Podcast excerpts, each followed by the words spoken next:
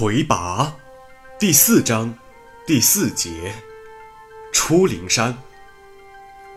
魁拔一千零一十三年秋末，异族快递人飞去来出现在龙长老的小屋前，他给龙长老带来了一封信。因为迷灵对龙族文字认得不多，飞去来代读了这封信。爪云，我的兄弟，不知道你是否还记得我和你共同的家和共同的家族？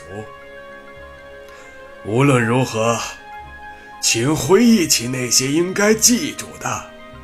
忘记那些应该忘记的，至少记着，你的家在龙国的幽龙潭，那里的人们一直在等着你，亲爱的爪云王子回来。回家的时刻到了，走出灵山，就会有卫队护送你。爱你的。马朵布沙，白。很多人在场听了信的全文，他们都是龙长老的前追随者，一直保持着经常探望一下龙长老的习惯。他们从听到第一句话时起，就开始生气了。迷林听到最后“马朵布沙白”这个名字时，一下跳到飞去来跟前。抢过信，撕得粉碎。他们不想放过你，我的主人。迷林说：“你还要忍受多久？我死了之后，你把我送到幽龙潭埋葬吧，如果方便的话。”迷灵没有马上说话。他面色惨白，手在颤抖。他看了看周围这些神情肃穆的妖侠，发现不知不觉中围拢了很多人。我们现在就去。迷林一字一顿地说：“从今天起，我们要扫平天下，让每个生灵在活着的时候。”都能去他想去的任何地方，让每一种坑害好人的规矩都废了，让所有害人的家伙都死掉。有愿意跟着我们的，咱们走！众妖侠发出了一声令人毛骨悚然的呐喊。其实，没有必要。龙长老说了一句，所有的目光都看向他。其实，真的不能怪任何人。这个世界之所以成了这个样子，是前前后后所有的人一起弄出来的，包括我们自己。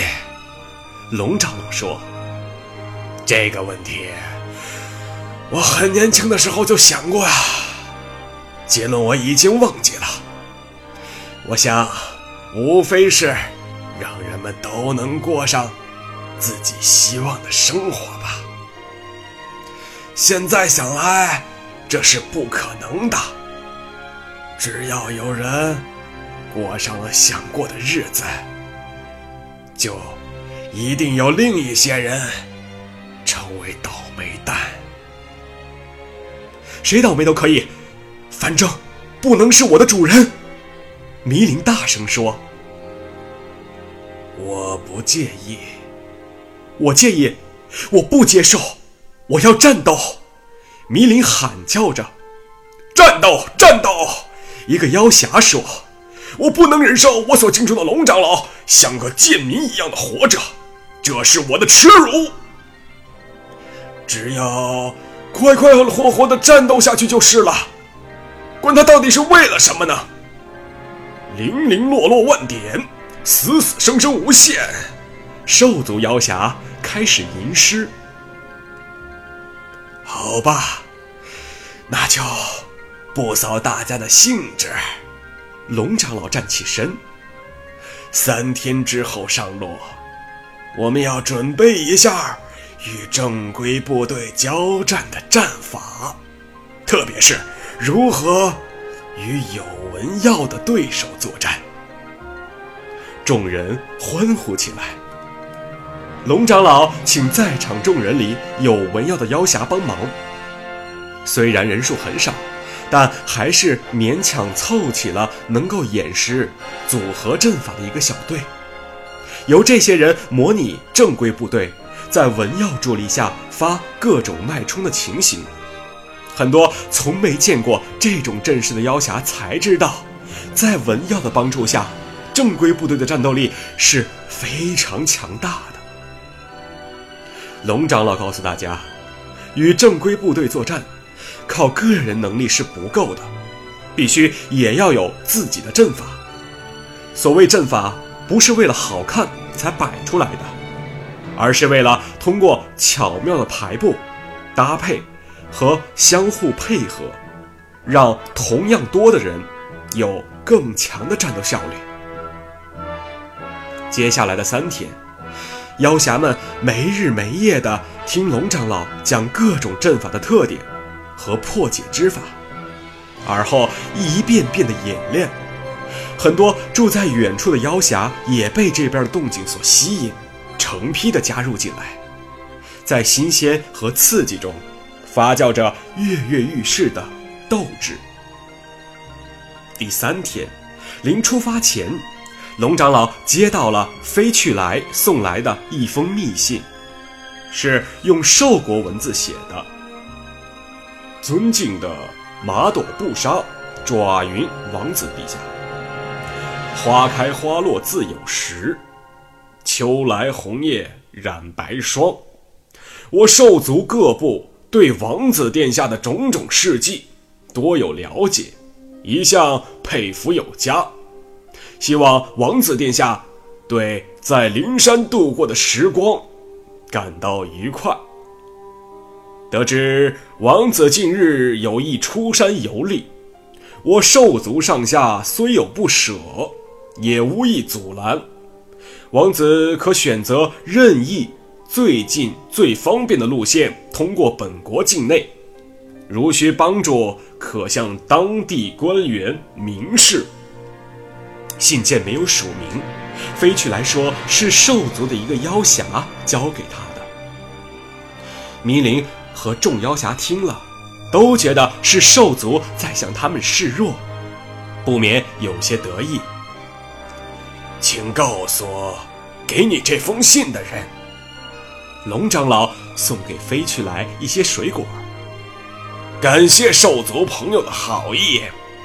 我们将用最快的速度穿过兽国境内，尽量不多打扰。迷林开始集合队伍，飞去来，飞走了。部队开始出发，为了走得快一些，迷林背着龙长老走，在迷林的背上，龙长老一直在与迷林交谈。你觉得？那封信告诉我们什么？他们不想惹我们，想让我们尽快离开兽国，到别处去打仗。写这封信的人，就是想让你以为是这样，难道不是吗？你好好想一想。迷林想了想，想不出什么来。我都不知道想什么。这样想吧，我们收到这封信和没收到这封信会有什么不同？如果没收到这封信，我们会一直很警惕的上路，觉得随时可能会发生战斗。收到这封信之后，我们会觉得兽国对我们表示友好了，在兽国境内不会发生战斗。你认为兽国？有理由对我们表示友好吗？有理由啊！他们希望我们尽快离开他们的国土，要打去别处打去。即使我们用最快的速度，能在多长时间里通过兽国境内的？你说过要六十天呀。兽国也知道这一点，对不对？当然。他们肯定也知道我们大概有多少人吧？当然。我们什么时候出发，他们都能知道。混在我们当中的间谍也一定会告诉他们我们有多少人。也就是说，写这封信的人知道我们将近一千人要在他们的国土上白吃白住六十天。嗯，明白了。这实际上是做不到的，因为他们根本管不起。关键是，兽族人的性格不能容忍这样的耻辱。没有一个国王敢这样做，那样会引起暴动的。他们想麻痹我们，然后伏击我们。如果我是他们，就会这样。就在部队已经走到灵山边境。快到出山必经之路的险要地段时，龙长老突然表情痛苦的从迷林身上跌落下来。迷林连忙把龙长老抬到旁边草地上，叫来队伍中一个名叫齐恒三的基斯卡人医生来诊治。迷林一直很信任这个人。整个部队停了下来。齐恒三看了看龙长老的舌头，然后听龙长老的心跳和肺音。这时，他听到龙长老的胸腔里传出龙长老低沉的声音：“你是好医生吗？只是没有执照。你怎么会来灵山这种地方呢？我不喜欢过那种一眼就看到头的日子。”又为什么会在这里？主要是哲学方面的吸引力。从哲学角度看，您的行为是有探索意义的，我很认同啊。哲学的事，还是等以后再说吧。请先看看我的病状。您根本没有病啊，长老。说对了。下面，你要对我说，需要在这里休息六七天的时间才好，让多一点的人听见。谢谢您信任我，但是你要一直留在我这里。下一次，我就真的信任你了。明白了。齐恒三提高了声音对迷灵说：“长老只是胃痛发作，没什么大问题，但是要静养六七天为好，饮食要注意一些。”为什么是胃痛？龙长老低声问齐恒三：“胃是最不会影响脉门和战斗的器官，我们的人听说了不会影响事情。”间谍听说了，也不敢轻视我们。你是个好医生。部队原地驻扎，迷林与大家一起演练一些阵型战法，切磋各种脉术。夜里，妖侠们燃起篝火，饮着烈酒，吟着好诗，就像过节一样热闹。龙长老让迷林派出一些可靠的妖侠去险要地带暗中侦查，看看有没有伏兵。暗探回来说，确实有很多伏兵。龙长老对迷林说：“那我们就在这儿玩上几天。”迷林心领神会，就白天带一帮人演练战法，让另一帮人休息，晚上换过来。白天睡觉的人吟诗作赋。另一些人全部睡觉。在这样的折腾中，龙长老有意让他们的驻扎区域不再轻易地向伏击区靠近着。第六天，夜里出去的暗探刚出去就跑回来说，有一支军队趁夜色开向伏兵地带，像是来支援伏兵。